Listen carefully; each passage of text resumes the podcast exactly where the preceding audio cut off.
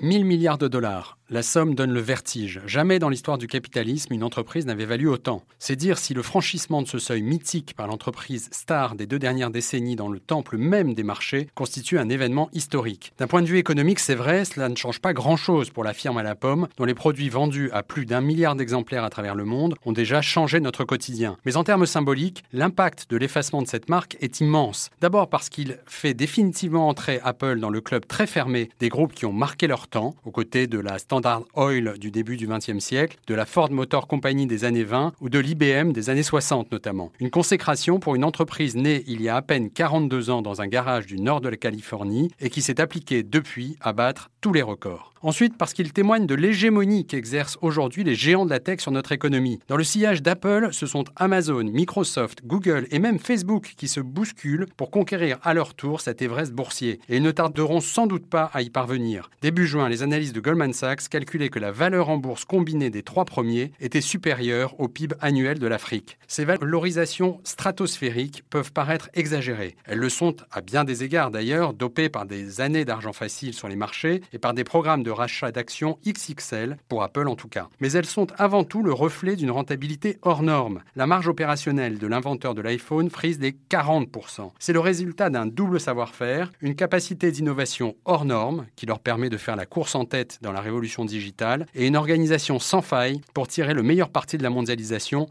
y compris sur le plan fiscal. Cette toute-puissance pose évidemment de nombreuses questions en termes de concurrence, de régulation ou encore d'éthique et plus largement d'influence sur nos vies privées. Autant de sujets auxquels commencent à s'intéresser les États et leurs citoyens, Europe en tête, et c'est une très bonne chose. Mais à plus court terme, le gigantisme boursier d'Apple pourrait bien poser un problème systémique pour les marchés. Les fameux GAFAM pèsent aujourd'hui près de 15% de la capitalisation boursière américaine, près de trois fois le CAC 40. Ne sont-ils pas déjà too big to fail comme l'étaient devenus les grandes banques internationales à notre insu au milieu des années 2000. Pour en avoir le cœur net, il faudra attendre le prochain crack boursier.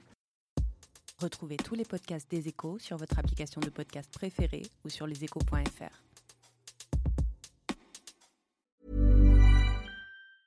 Planning for your next trip?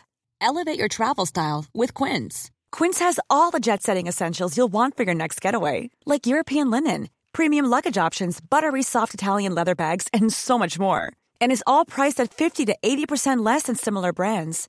Plus, Quince only works with factories that use safe and ethical manufacturing practices.